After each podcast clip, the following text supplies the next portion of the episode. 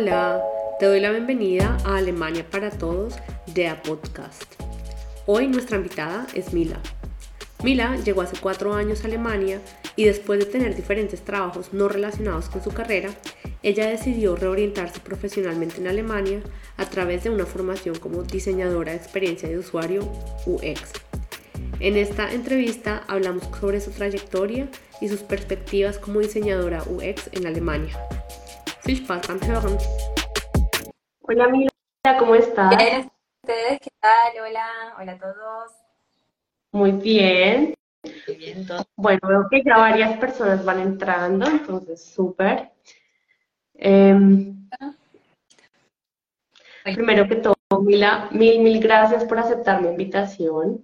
Hace rato te sigo a ti y a varios chicos de Argentina como em, Maca de Viaje, Luli Berlín, Pablo Múnich, me encanta todo el contenido que hacen.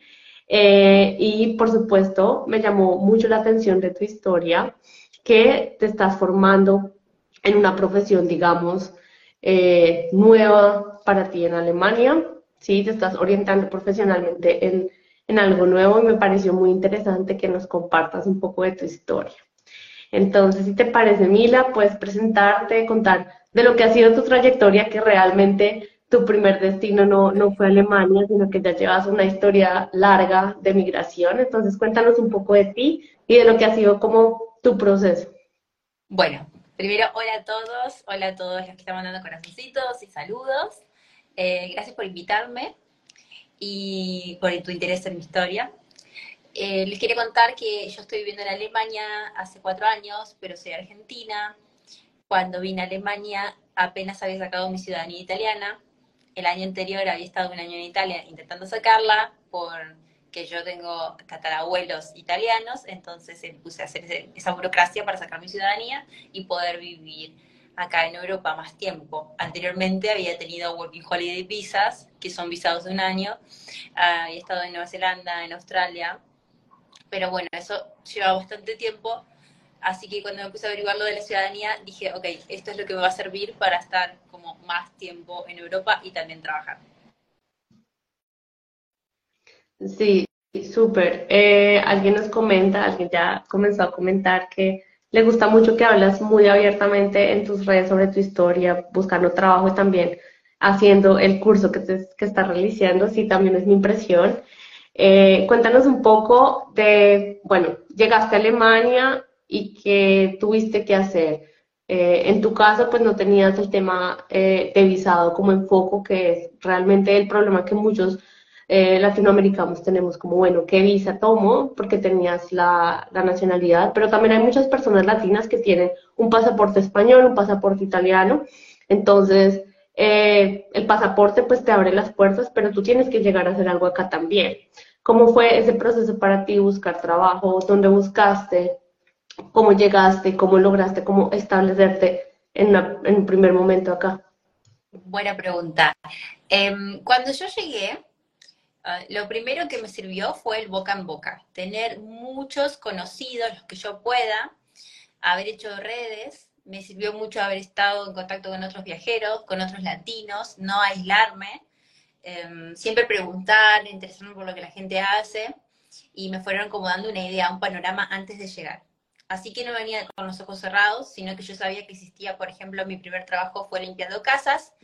Esto me ayudó porque no necesitas hablar ningún idioma, digamos. La gente a que en Alemania te entrega la llave, uno limpia y se va.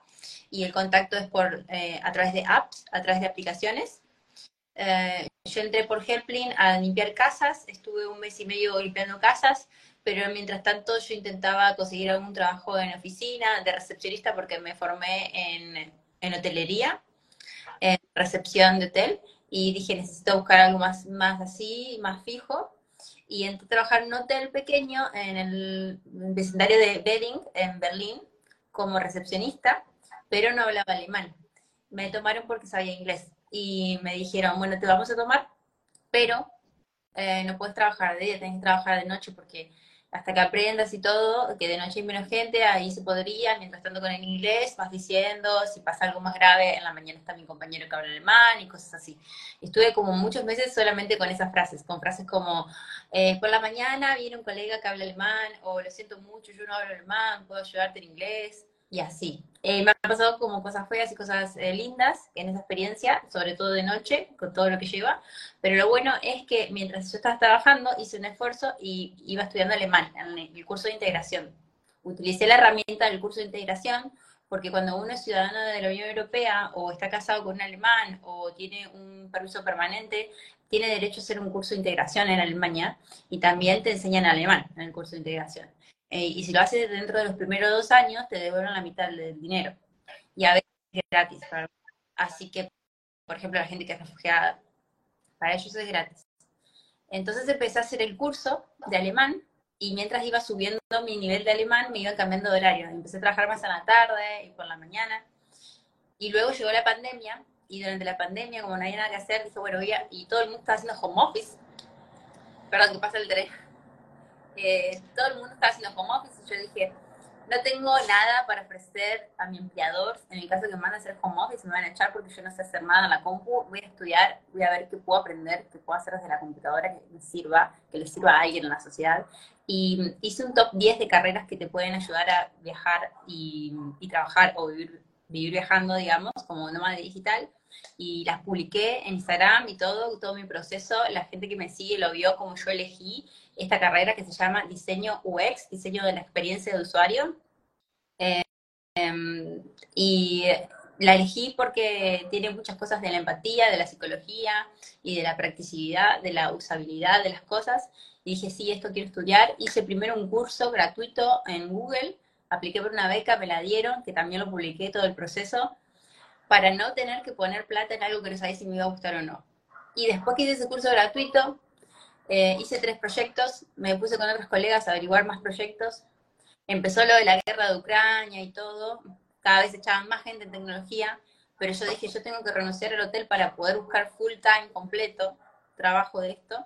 Y en noviembre del año pasado renuncié al hotel después de tres años y desde entonces, hace siete meses, estoy buscando trabajo full time pero también descubrí que el Estado en Alemania te puede pagar formación profesional con un curso un poco más caro, un curso bien, un bootcamp, un curso intensivo de, de, tecnología, por ejemplo, entra en esa calificación y voy a hacerlo desde agosto hasta octubre. Y después de que haga ese curso vamos a estar con la búsqueda 100% cruzando los dedos y mientras tanto sigo haciendo proyectos para tener un currículum de junior, pero nutrido, fuerte, eh, para tratar de destacarme entre los demás candidatos hoy en día hay mucha demanda para juniors, y, pero también están echando mucha gente de las empresas de tecnología, así que hay que hacer mucho para destacarse. Por suerte, al venir de Latinoamérica, estoy un poco acostumbrada a tener que, tener que destacarme entre los candidatos, así que para mí es como volver a la normalidad, como si volviera a los recursos que usaba en el pasado. Súper, mira, nos contaste toda tu historia súper compacta para los que aún no te conocen. Si alguien tiene preguntas sobre algún proceso o alguna, alguna parte específica de la historia de Mila, pueden escribirla acá en los comentarios. A mí me parece súper admirable eh, que tú llegaste y de una vez dijiste, bueno, voy a trabajar en limpieza porque eh, si bien es una, es una labor y un oficio completamente normal y valorado en Alemania, en Europa, en nuestros países está un poco este complejo, no, pero eh, ¿qué va a pensar la gente? Pero si yo ya tengo una carrera, ¿cómo voy a hacer esto? Y realmente es algo de lo que tenemos que alejarnos eh, bastante, sobre todo cuando estamos recién llegados a este país, cuando todavía estamos en proceso de adaptación o no manejamos bien el idioma. Muchos de mis amigos, conocidos, incluso yo, tuvimos que trabajar en limpieza, eh, yo trabajé también en dos hoteles y, y esa experiencia de tener ese primer trabajo, de tener un primer contacto con personas en alemán, así sean las dos frases que tú dices, las tres, cuatro frases, igual te, te estás soltando y te está ayudando. Y bueno, lo bueno de ese tipo de trabajos es que se te pasa el tiempo rapidísimo y bueno, ganas un dinero que te puede apoyar para las otras cosas que quieres hacer, para visitar tu curso de idiomas, cosas así, ¿verdad? Sí, Nati, para mí fue eh, clave por muchas razones. El hotel me ayudó mucho en todo. Primero que tengo en mi currículum una experiencia con un empleador alemán, que a veces eso hace la diferencia. Hay alguien en Alemania que me conoce, que trabajó conmigo, que sabe que soy confiable, responsable. Es como, eso es una diferencia, porque a veces venimos con mucha experiencia, pero ninguna es en Europa. Y es muy difícil constatar que sea verdad en el caso del servicio, ¿no? Cuando trabajaste camarera o de niñera, así, en trabajo informal es como dudoso. Al trabajar en hotel, además, empecé a integrar formas de trabajar con alemanes, como que ya los conozco y son los mismos, por más que trabajen en distintos ambientes. Yo hablo con amigos que son ingenieros o licenciados en marketing y trabajan en grandes y pequeñas empresas y las actitudes de los compañeros alemanes eh, y del equipo internacional son las mismas en todos lados. Y los primeros choques culturales son los mismos en todos lados. Así que todo eso lo pasé en el hotel.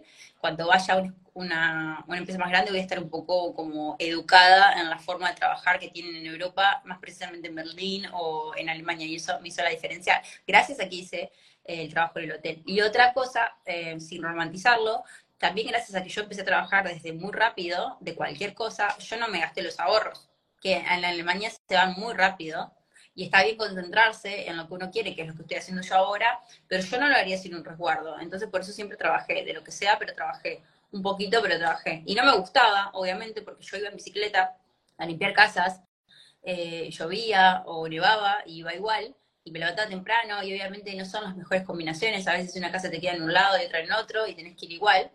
Pero bueno, lo hice y así no perdí mis ahorros. Y también cuando trabajaba en el hotel, iba a horarios que nada que ver, no me gustaba, en la noche o muy temprano en la mañana. Pero también al trabajar full time, también fue una buena inversión.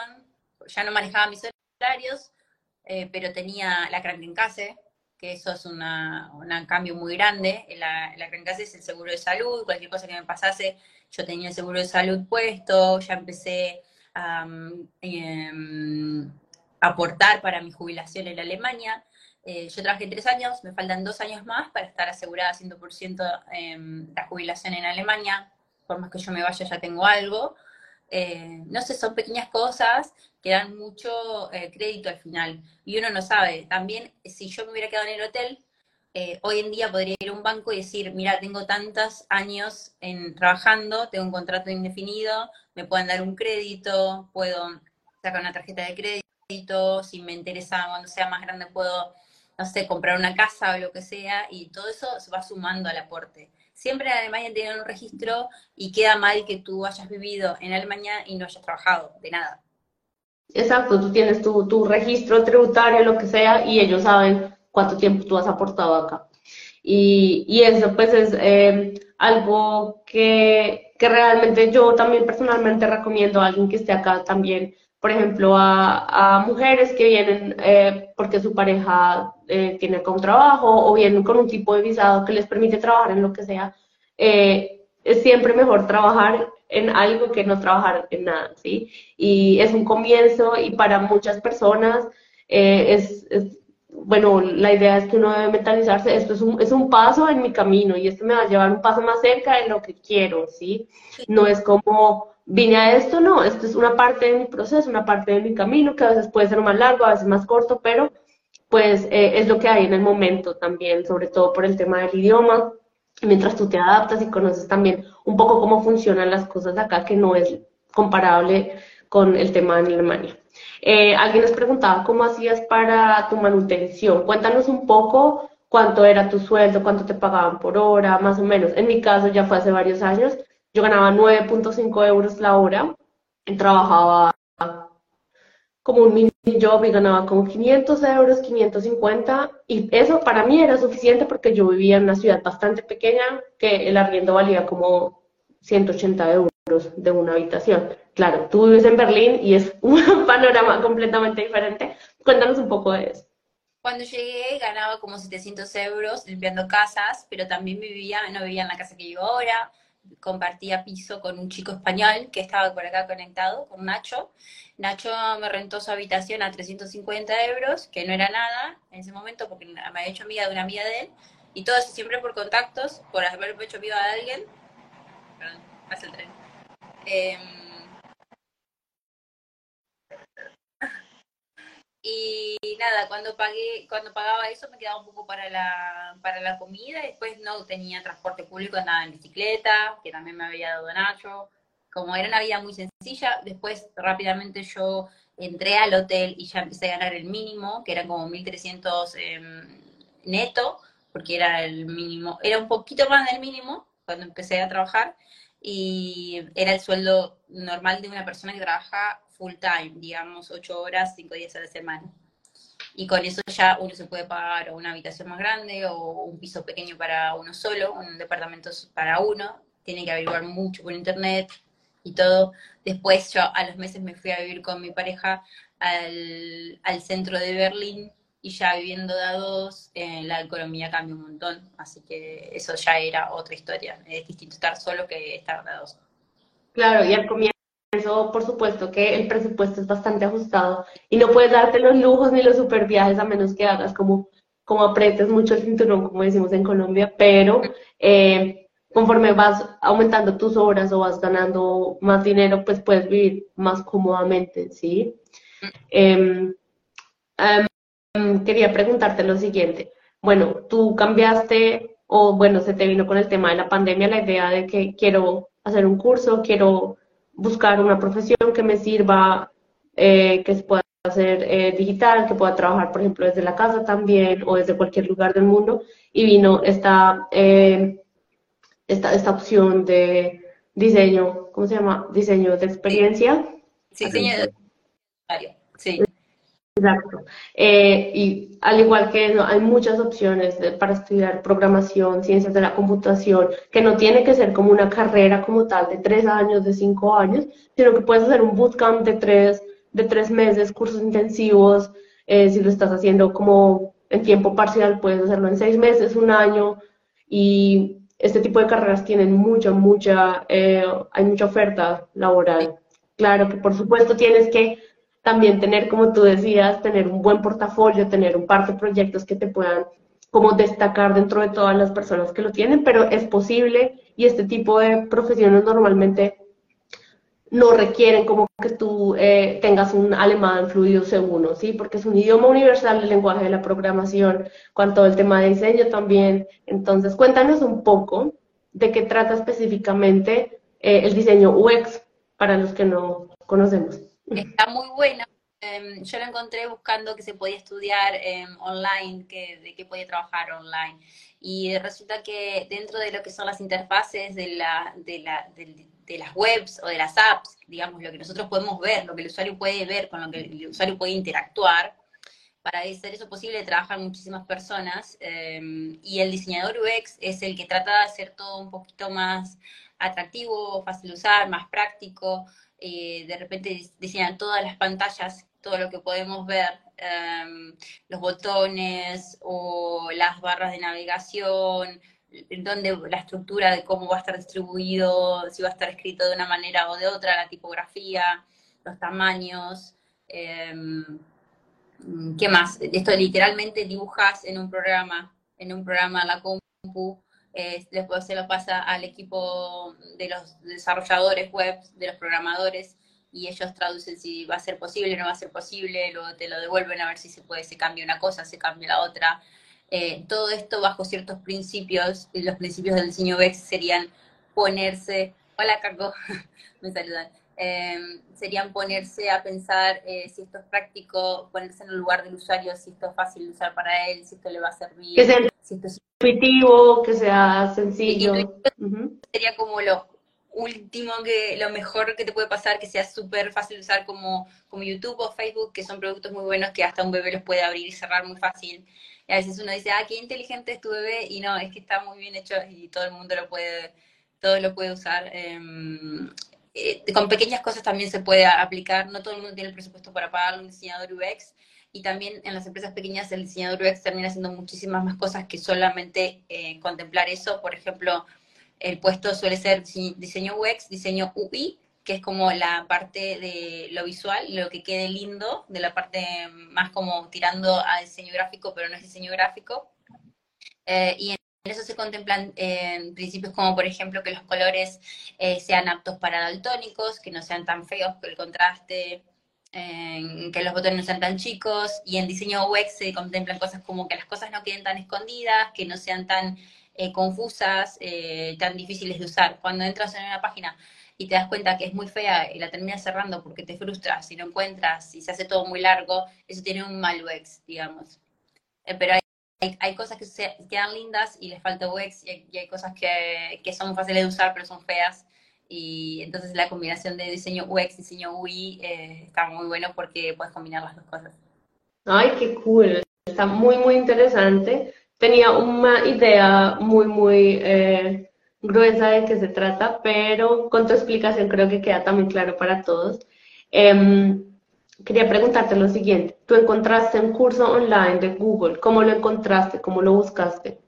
Buscando en internet primero cursos gratuitos, eh, luego vimos eh, muchos artículos eh, de los mejores cursos para hacer de UX gratis, los mejores cursos de uh, tecnología, como buscando palabras así. Luego yo comparé varios artículos a ver si macheaban y luego empezó a salir como en diarios, como Google lanza su, su primer taller educacional y empezó con tres talleres, tipo, creo que era Data Analytics 1, el de diseño era otro, el de marketing creo que es otro. Eran como tres, tres profesiones eh, de tecnología eh, donde te iban a dar un certificado oficial y por eso salió la noticia cuando Google sacó el taller de Google, digamos. Eh, y Google mismo tiene una plataforma donde te los enseñan, pero las enseña en plataformas como Coursera, que Coursera tiene mm. muchos cursos de universidades también como de Harvard o de Cambridge, algunos son pagos, otros no. Eh, y te, la membresía te pagas una vez y luego puedes usar cualquier curso. Y algunos pagas el curso, pero no pagas la membresía. En el que yo hice, lo que podía hacer uno es pedir eh, ayuda financiera. Y tenías que escribir solamente por qué querías hacer el curso, por qué te lo merecías y para qué pensabas usarlo. Y después de dos semanas te lo aprobaban. Normalmente te lo aprueban. Yo apliqué para todos los cursos porque ese curso de diseño X tiene siete tomos y cada tomo tienes que volver a aplicar. Yo apliqué a los siete y terminé haciendo el curso completo, me dieron el certificado como grande. Si no, entre medio te van dando pequeños. Pero la onda es que hagas todos. Y está bueno porque también te dan una suscripción gratuita a Figma y Adobe XD, que son como los dos programas que te enseñan a usar. Hay más programas que se usan típicamente en la profesión. Uno creo que se llama Sketch, que se usa como solamente para dispositivos de iOS, de Apple. Em, pero eh, Figma es el que más usan en este rubro. Hoy en día Figma también, eh, Figma educacional se puede usar gratis, a cualquiera lo puede usar gratis si puede que lo esté usando para estudiar. Pero bueno, en el curso lo vas haciendo a la par y vas haciendo ejercicios eh, y empezás muy tonto, como te hacen, te hacen dibujar un botón, después te hacen, y después ya te van dando proyectos, eh, te enseñan desde el principio a hacer, primero dibujar en papel, la idea, desarrollarla, problemas, em, em, interactuar el prototipo, puedes apretar, después que dibujaste todo digital, apretas un botón y se empieza, puedes apretar como para que ya empiece a funcionar, como imaginar. Queda muy lindo para mí, una persona que no había hecho nunca nada de tecnología, empezar a usarlo, me sentí como súper profesional al principio, después descubrí que hay un mundo entero como muy grande y parece que nunca vas a terminar de entender todo, pero bueno, para eso están las categorías. Hay trabajos que necesitan un junior, hay trabajos que necesitan a alguien senior que sepa todo, pero hay siempre cosas pequeñitas en las que uno puede ayudar y siempre cosas que uno puede seguir aprendiendo. Ya, y en estos tipos de cursos siempre hay como ejercicios súper cortitos, súper pequeños, en que puedes aplicar las cosas y tú vas viendo el progreso y vas entendiendo muchas cosas, cómo funcionan las aplicaciones, cómo funciona para que tú abras una página de internet o una aplicación y aparezca esta interfaz que tú ves, todo lo que hay detrás lo comprendes en este tipo de cursos y es bastante interesante, bastante lógico también, ¿sí? Entonces es una súper oportunidad para las personas que de pronto por su profesión no encuentran un trabajo en Alemania, incluso por el idioma alemán. Eh, este tipo de profesiones son súper, súper eh, interesantes y una gran oportunidad para integrarse en el mercado laboral alemán y tiene todas las ventajas que tiene un trabajo que puede ser incluso 100% remoto. Entonces, para que lo considere. Cuéntanos, eh, Mila, entonces tú terminaste este curso grande de Google, que existe en Coursera. Eh, yo conozco otras dos plataformas, conozco eh, EDX, que también ofrece cursos, la mayoría pagos, eh, de diferentes universidades del mundo, súper bueno, también me dice uno ahí eh, Data Science para la Universidad de Stanford online y está bastante bueno, pagas, no sé, 50 euros, 100 euros y tienes también tu certificado, que todo eso te puede llegar en un momento a destacar dentro de otros participantes. Y no solo las personas que están haciendo eh, o buscando una nueva orientación profesional, también para los ingenieros o profesionales de cualquier área que quieran de pronto sobresalir, ¿sí? O poner algo más interesante a su hoja de vida, hacer cursos en Coursera, en edX, también conozco Udemy, que también da certificados, pero son más personas como, no es como una institución como tal, sino personas privadas que ofrecen como su conocimiento y normalmente valen 11 euros los cursos bastante, bastante económicos.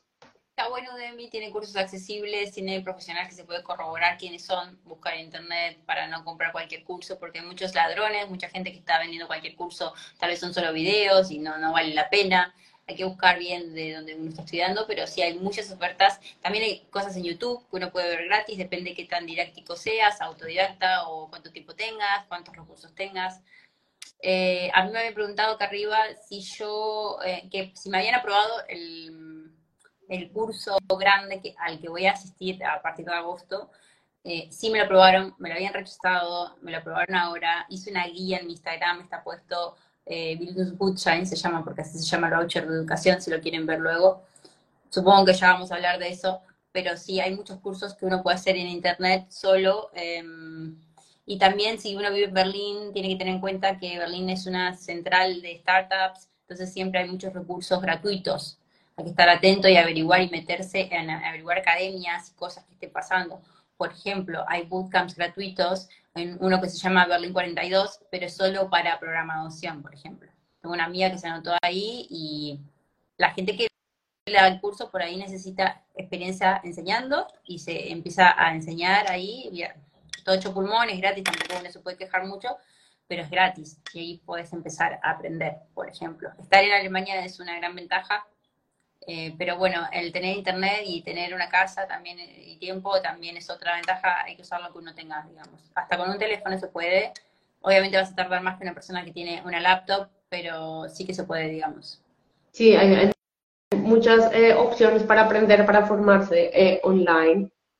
Cuéntanos, Mila, em, tú hiciste esta solicitud de, de un curso para que te lo pagara el Estado. ¿Cómo fue? Ese tema porque sé por experiencia propia que todo lo que tenga que ver con el Bundesagentur für Arbeit o eh, el Arbeitsamt, todos son mil, mil formularios, mil llamadas, procesos, correos, correo postal. Eh, ¿Cómo fue tu proceso al respecto? Es...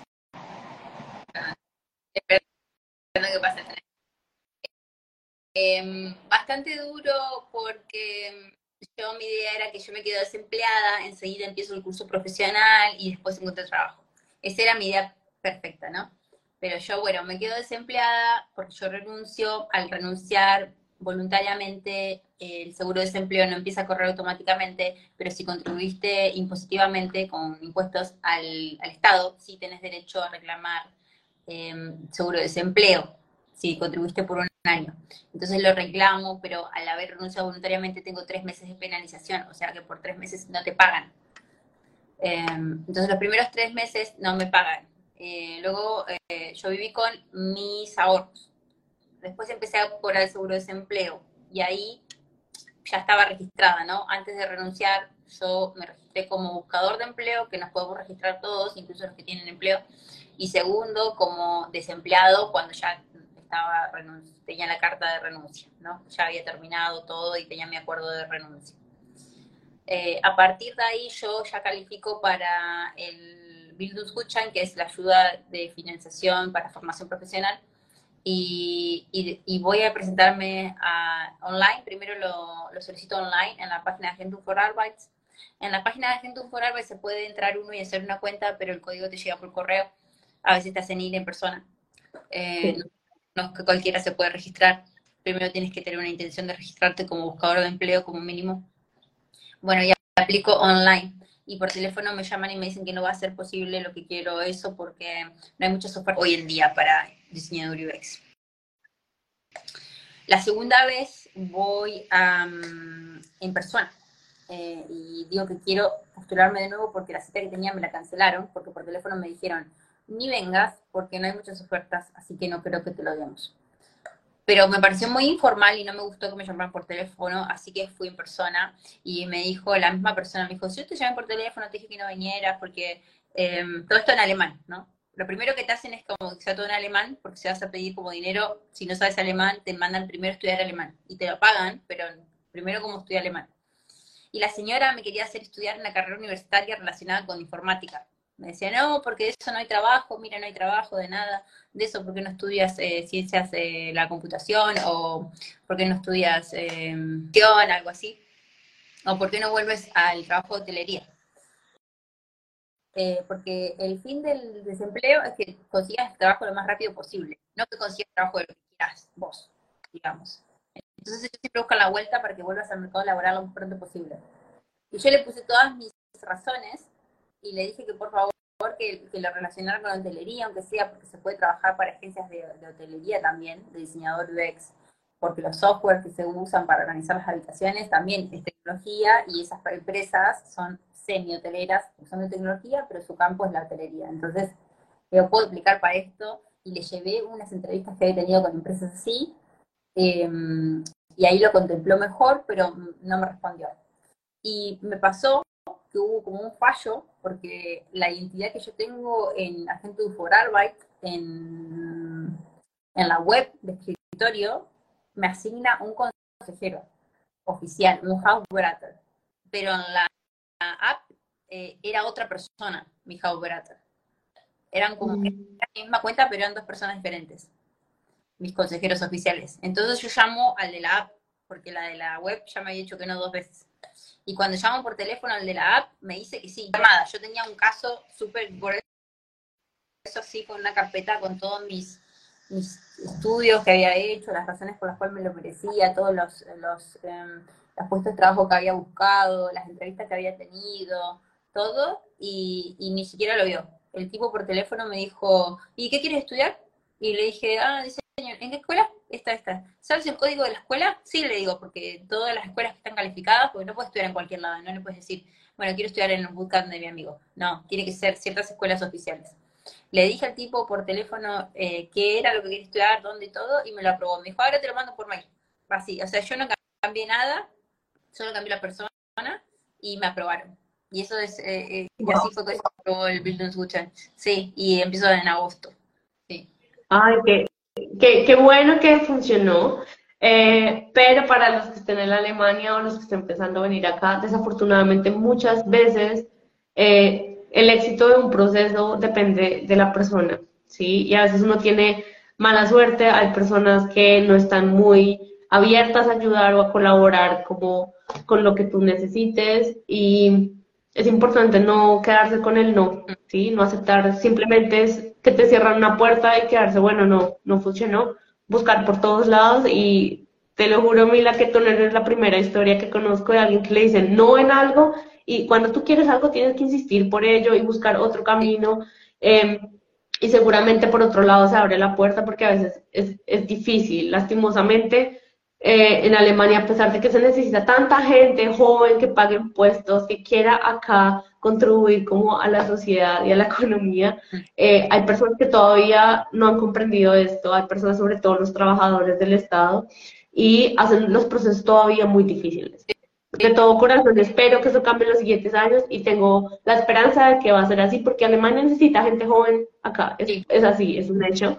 Em, pero pues bueno, a veces toca insistir un poquito más y pues qué bueno, Mila, que tú encontraste un trabajador que te dio la oportunidad, inicias pronto tú como tu formación en esta escuela que ya entiendo que es como una escuela como ya establecida, como algo, es probablemente online, pero es una institución en Alemania, ¿verdad? Estaba sacando el micrófono por el tren que pasa. Perdón. estoy de vacaciones en España y estamos quedándonos cerca de una estación. Entonces, sí, es así. Em, con el tiempo personas, eh, a veces es uno, es el, otro. También los empleados eh, no están tan actualizados. Ir estudiar, hacer ir a estudiar a la universidad em, que no tiene nada que ver con lo que con el diseño UX, digamos. Además estaba dispuesta a pagarme una carrera universitaria que dura como cinco años y no un curso de tres meses, o sea, terminó siendo más caro eso. Eh, también a veces te quieren hacer estudiar alemán. Eh, tengo un amigo que se quiso tratar en programación y le hicieron hacer un examen de matemáticas, nada que ver. Eh, también tengan en cuenta que hoy en día, como el tema es crisis, como yo creo que tienen una bajada de línea de que tienen que ahorrar dinero y ahora se están cuestionando más los vouchers de educación, antes cualquiera que pedía un curso de cualquier cosa se lo aprobaban y se lo pagaban, todo el mundo lo hacía, ahora ya no están así.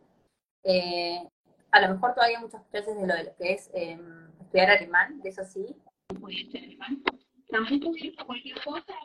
Hay gente que que yo conozco que estaba mirando el vivo que tenía Working Holiday y fue pedir ayuda y se casi le sacaron la se lo mandaron para atrás para irse a Argentina. Le dijeron, si tienes trabajo, no puedes venir a pedir dinero, no te puedes quedar aquí.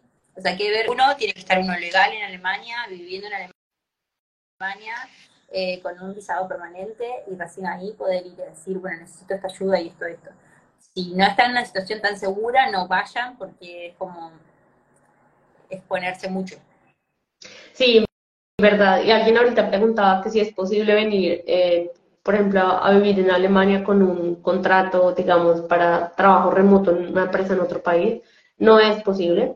Normalmente, em, para poder hacer este tipo de cosas que está, que está haciendo Mila, de buscar eh, un apoyo del Estado, de también tener acceso a este, como a este bono de educación, eh, tienes, como dice Mila, que tener ya un estatus de visa que te permita hacerlo, ¿sí?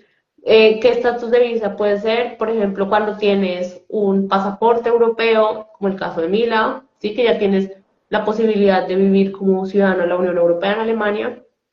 O, por ejemplo, personas que vienen eh, con, con, visa de reunificación familiar, que viven acá con su pareja y de pronto no logran ubicarse profesionalmente, pueden hacer eh, de pronto este tipo de cosas porque ya tienes como un visado que te permite estar en el país.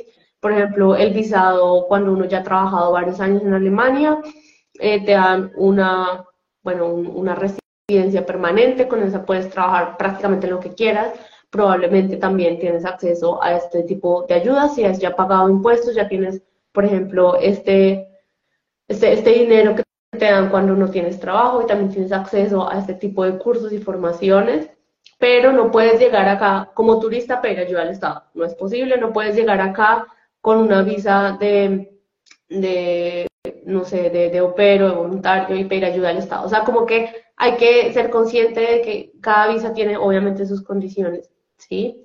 y eh, hay que ser muy consciente que, por supuesto, el Estado alemán quiere brindar esta ayuda a personas que ya tengan eh, cierto tiempo en Alemania o cierto grado de integración o que estén interesadas en integrarse, por eso siempre como el foco en el tema del idioma alemán, porque pues claro, es posible, sobre todo en las ciudades grandes, que tú vivas en el idioma alemán, puedes comunicarte en inglés sin problema, pero para integrarte realmente y también laboralmente es importante. No es que hablar perfecto, pero pues tienes que poder comunicar en el idioma.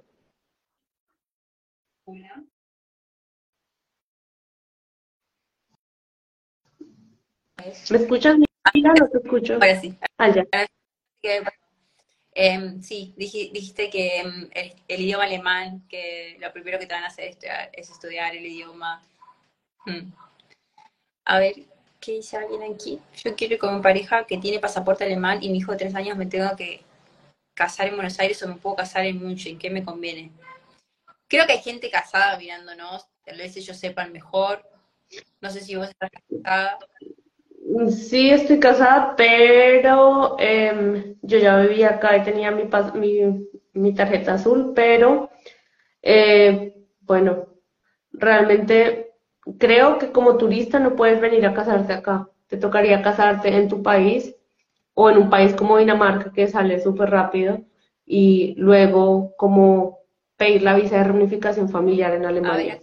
acá está Pablo Múnich, él se casó acá en Alemania, antes tiene working holiday, em, tal vez lo sabe, lo etiqueté por esas dudas. Em, supongo que igual la gente, también casarse acá, yo creo que es más fácil allá, porque acá hay que sacar turnos, por ejemplo, es muy común que la gente se vaya a Copenhague a casarse porque, por ejemplo, en Berlín, por, el, por lo menos, no hay turnos.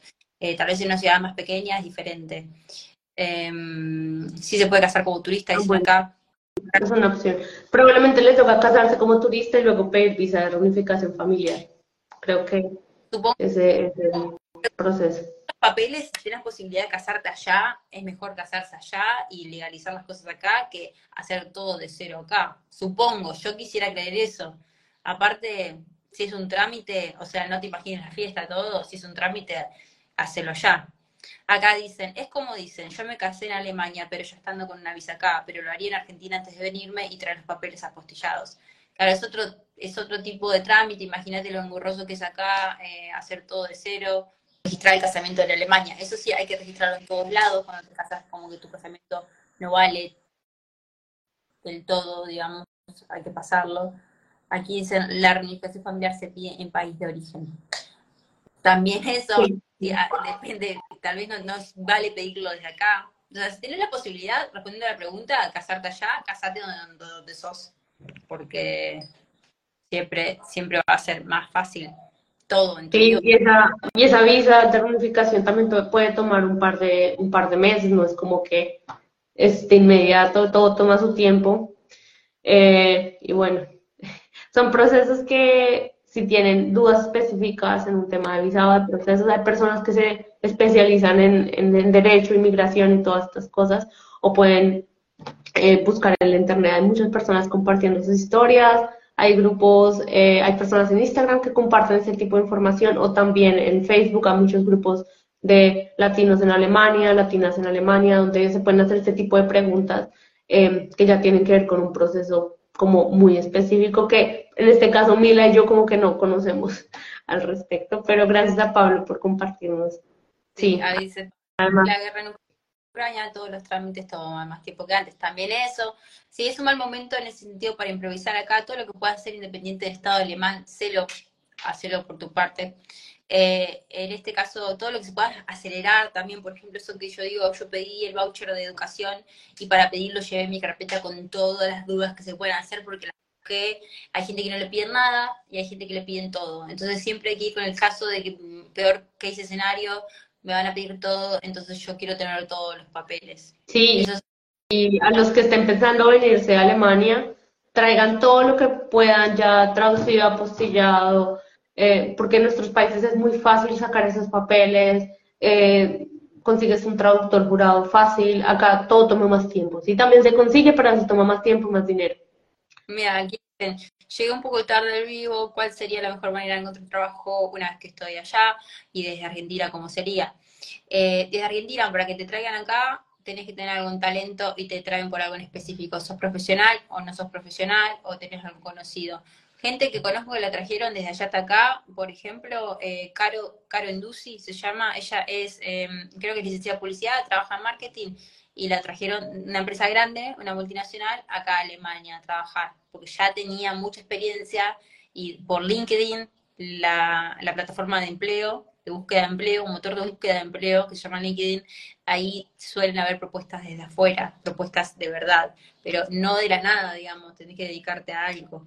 Luego, si querés venir acá eh, de turista y conseguir un trabajo, es una, es una jugada muy riesgosa. Lo mejor sería que busques primero un visado que te permita venir y después buscar trabajo y no sé cuáles son tus pretensiones. Todo es muy personal, como trabajarías de cualquier cosa o quieres trabajar algo en específico.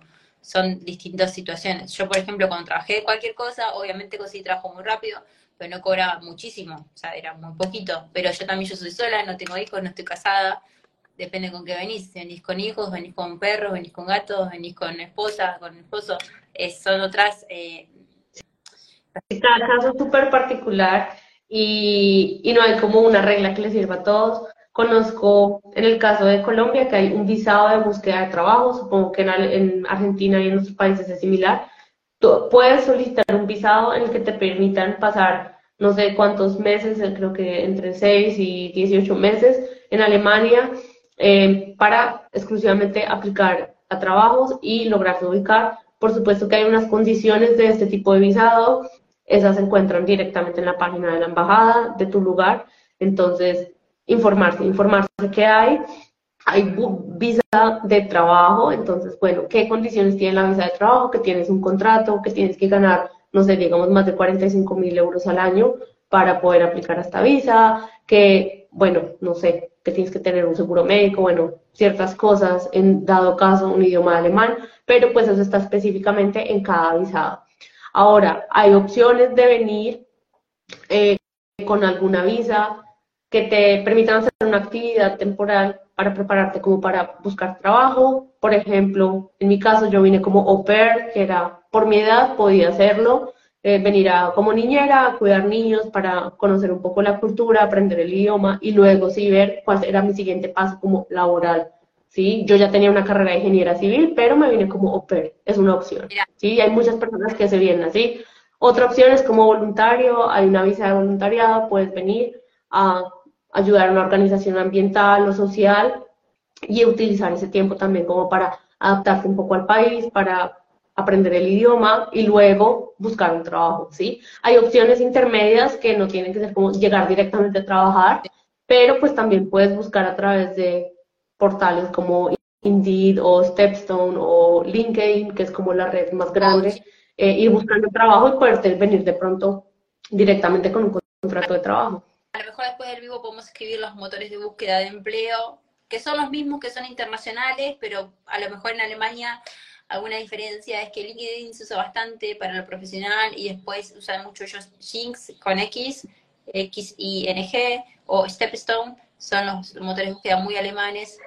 Em, por ahí vas a encontrar empresas pequeñas eh, que tienen todo, porque todos sabemos las ventajas y desventajas de trabajar con una empresa grande o una empresa chica, pero son los que se usan hoy en día.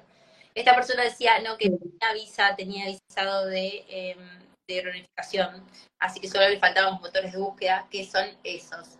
Em, hoy en día, además de usar esto, yo también uso... Eh, ¿Qué pasa? también uso otros recursos eh, que tengan que ver con mi rubro. Yo en diseño descubrí que hay plataformas que son solo para diseño y las uso. También hay plataformas que son solo para startups. Y las, la página, pero es muy tonto, es como startups.de o startups shops, pones todo junto, y hay páginas que son solo para startups. o para freelance. También, también es súper efectivo buscar directamente en las empresas. Por ejemplo, si es alguien que está en el área química, busca la página de las empresas eh, de química más relevantes en Alemania y siempre en cada página web de una empresa siempre hay una sección que se llama Carriere, em, que es donde ponen sus ofertas de trabajo, ¿sí? Y ahí puedes encontrar, sobre todo si son multinacionales, es muy probable encontrar de pronto incluso un trabajo en inglés, ¿sí?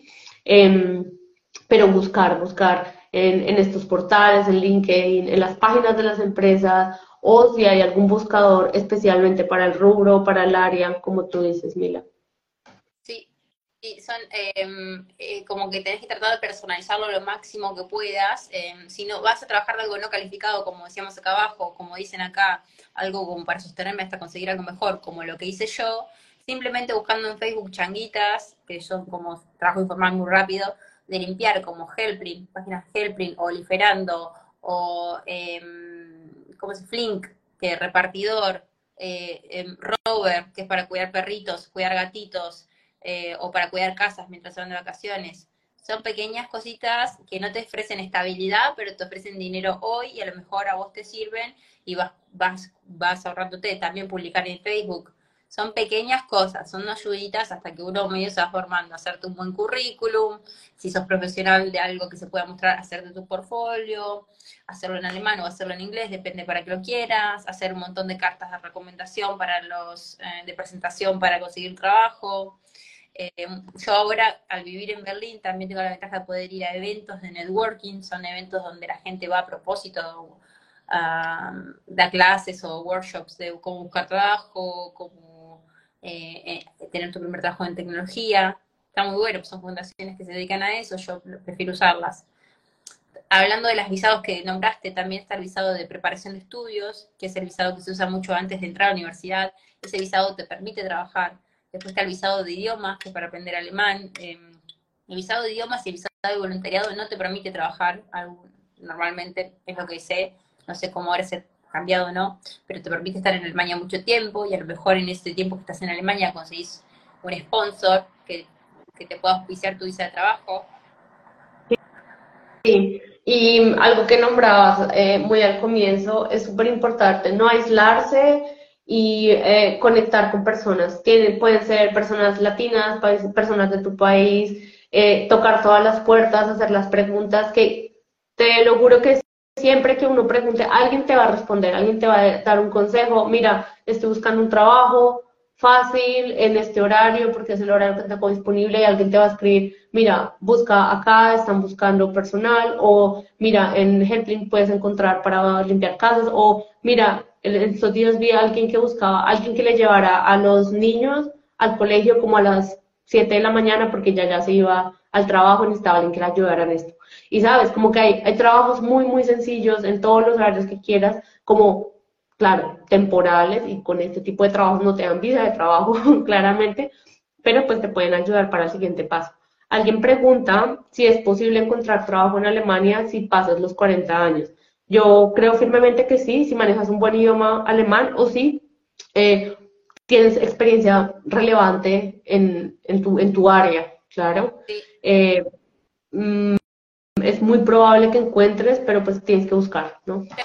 Algo si piensan en Berlín, en Berlín, solo en Berlín existe un visado que se llama visado de freelancer, que está hecho para gente, trabajos también no calificados puede ser fotógrafo, profesor de yoga, eh, instructor de yoga o emprendedor, y se puede dar de alta como pequeña empresa o como freelancer y dedicarte a ciertos rubros. Lo que tenés que hacer es tal vez contratar un gestor, porque esto es un poco difícil de hacerlo, o, hacerlo solo si te das maña, pero si sos una persona que se da mucha maña, como se puede mover solo o emprende, ya sos emprendedor en Argentina, en donde sea, acá lo vas a poder hacer, eh, te requieren eh, que tengas una lista de posibles clientes que tu emprendimiento y todo, cuánto pensás hacer el año que viene de plata, qué inversión tenés, eh, todo esto te, te preguntan y te dan el visado como que te dan permiso, ok, te puedes quedar como freelancer Después tenés que rendir cuentas todo el tiempo de cuánto vas haciendo, cómo va tu empresa, cómo va tu emprendimiento. Si no funciona, te, sacan el visado, digamos. Pero bueno, es, así se quedan muchos DJs, modelos, fotógrafos. Em, es una forma de quedarse. Y está bueno, yo gente que sale así y después de años eh, ser ciudadano alemán. Claro. Y cuando ya has eh, contribuido, pagado impuestos por varios años y has tenido por ejemplo, permiso de trabajo por varios años, eh, puedes trabajar en una área diferente a la que estudiaste. En mi caso, los primeros años, yo solamente podía trabajar como ingeniera civil. Eh, los primeros, primeros años solamente para una empresa y cada vez que cambiara de empresa, mi permiso estaba como pegado a esa empresa. Luego pasé a tener una residencia indefinida y ya con eso yo puedo trabajar en cualquier cosa en Alemania, ¿sí? Incluso freelancer si lo quisiera. Eh, pero pues todo es un proceso, hay diferentes tipos de visas, diferentes estatus que uno alcanza de acuerdo a los años que lleve viviendo acá y al, a los impuestos, al tiempo que haya pagado impuestos, ¿no? Sí. Acá justo te habían preguntado qué habías hecho después de Auper, entonces te diste de alta como freelancer. No, no, no. Después de ser au eh, hice la maestría, hice la maestría durante dos años y ya luego empecé a trabajar. Entonces tuve como la visa de au luego tuve un tiempito corto la visa de búsqueda de la visa de curso de alemán para mejorar el idioma alemán porque quería estudiar en alemán. Luego hice mi maestría en alemán que duró dos años y luego ya entré al mercado laboral y llevo trabajando ya desde el 2016 como ingeniera civil en Alemania. En este momento tengo este permiso como la Blue Card, la carta azul, la tarjeta azul que me permite trabajar en lo que quiera eh, pero eh, a pesar de que puedo eh, aplicar ya la nacionalidad alemana, no lo he hecho porque no me permite tener las dos, las dos nacionalidades con Colombia. Entonces esperando a que, a que cambie eso, probablemente cambie en los siguientes meses, em, pero pues es algo que, que, ya podría hacer, digamos, si lo quisiera felicito, me encanta, sos un ejemplo mujer y profesional. Me sirve mucho el ejemplo porque tengo un amigo argentino que se mudó a Berlín hace poco, él es ingeniero civil y en este momento está enfrentándose a que es un tope para ciertas profesiones, sobre todo donde se habla mucho, que no se pasa alemán. Tenés que saber alemán fluido, no cualquier alemán. Eh, hay profesiones como la tuya, o psicología, o arquitectura, manager, de lo que sea, donde hablar tiene un rol muy grande y tenés que aprender a hablar alemán C1. Y, no, no, hay que, no hay que hablar perfecto, hay que poderse comunicar. Claro que a veces tienes que escribir un informe, ver correos, todo eso, pero no tiene que ser como el nivel C1 sin errores, nada de esto. Si ellos te contratan, ellos saben que tú no eres una persona nativa y que vas a cometer errores. Hay gente alemana que también comete errores de ortografía, así que hay que quitarse un poco de este peso de que tienes que hablar perfecto, pero sí tienes que poderte comunicar bien en el idioma. Em, conozco también personas en, las ingenierías que no, que no hablan eh, un alemán muy fluido, y tiene un trabajo en inglés, por ejemplo, con una multinacional, una empresa, no sé, digamos, por ejemplo, francesa o de otro país que tiene su sede acá en Alemania y pueden trabajar en otro idioma, ¿sí? Pero, digamos, alguien preguntaba si tuve que reconocer mi título de ingeniería civil, no.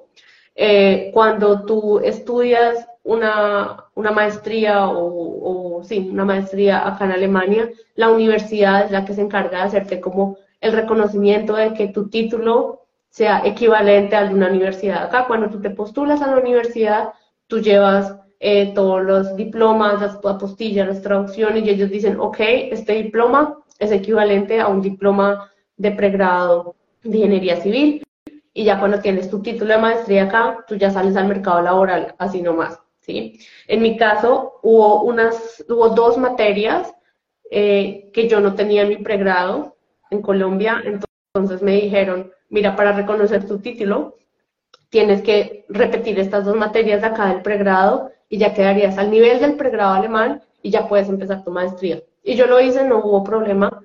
Pude ver esas dos materias en simultáneo a las primeras materias de, maestría. Entonces estuvo ok, pero tuve que ver materias como de primer y tercer semestre.